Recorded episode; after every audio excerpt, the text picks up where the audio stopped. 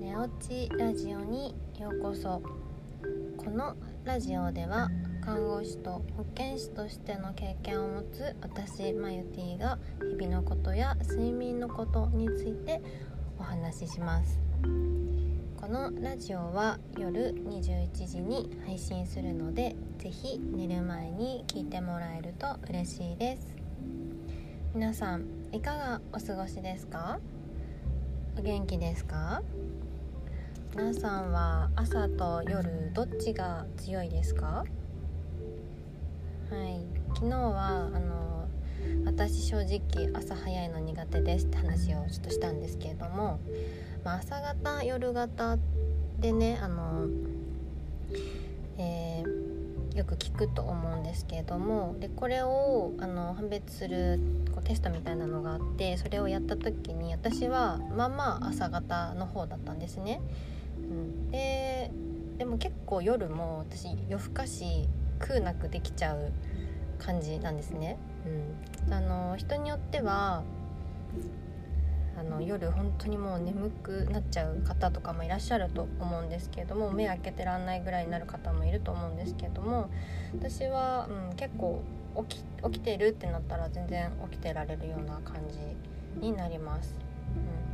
うん、で朝方と夜型っていうのをよく耳にすると思うんですけれどもでなんかその中で、まあ、朝方の方がなんかいいみたいなあのよくできるビジネスマンは朝早いみたいな感じので見ることがあるかなって思うんですけれども、うんまあ、それはあのあれですねニュースの出し方なのかなっていうふうに思います。であのだからといって夜型が悪いわけではないんですね。うん、ねあの朝方は確かに朝こう起きて時間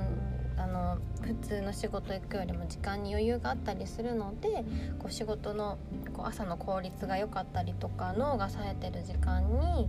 あのバーって作業とかできて仕事効率がいいとかっていうあのメリットはもちろんあるんですね。でじゃあ夜型はどうなのかっていうとこう夜型はあのクリエイティブ夜にこうクリエイティブになったりとかこう人間関係あのコミュニケーション能力が高いっていう風に言われてるんですね。であのコミュニケーションが能力が高かったりしてでこういろんな人との交流があのできやすいとかっていうのもあの挙げられています。そうなのでそれぞれのメリットデメリット、うん、いい点悪い点っていうのがあるかなっていうふうに思っています。であの会社に勤めているお仕事の方とかだと会社のあのリズムがあると思うんですね、まあ、9時からスタートであの6時までとかっていうこう働く時間が決まっていたりするとこう自分のリズムで働くっていうよりももう会社のリズムに合わせてあのそこに自分を合わせていくっていう風になるかなって思うのであの、まあ、朝方のになりやすいかなっていうふに思います。逆にあのフリーランスの方とか自自分であの自分のペースで働かれている方っていうのはあの、まあ、夜夜の方が作業が進むとかであるとやっぱ夜型になりやすいのかなっていうふうに思います。うん、なのでこうどっちがいいとかではなくってこの自分のペースで自分のいい時間こう自分が力を発揮できるあのペースでやっていけばいいなっていうふうに思っています。そう。なので夜型でも全然私はいいと思っています、うん、夜ってねいろいろこうなんかあの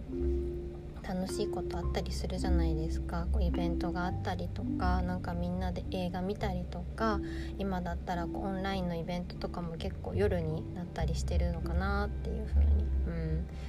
思います。そう。だからなんかこうね無理やり朝方に持っていく行かなきゃとか自分は夜遅くまで起きて朝遅いからなんかいけないんだっていう風に思う必要は全然ないなと思います。はい。夜型でも全然うん。あの大丈夫です。はい。っていうのをねあのちょっとお伝えしたいなと思ってあのポッドキャストを撮っております。皆さんは朝方と夜型どっちですか？今日のあの Q&A のところにその質問を書かせてもらってるのでよかったらそちらの方返信ください。はい。それでは今日も一日お疲れ様でした。また明日お会いしましょう。おやすみなさい。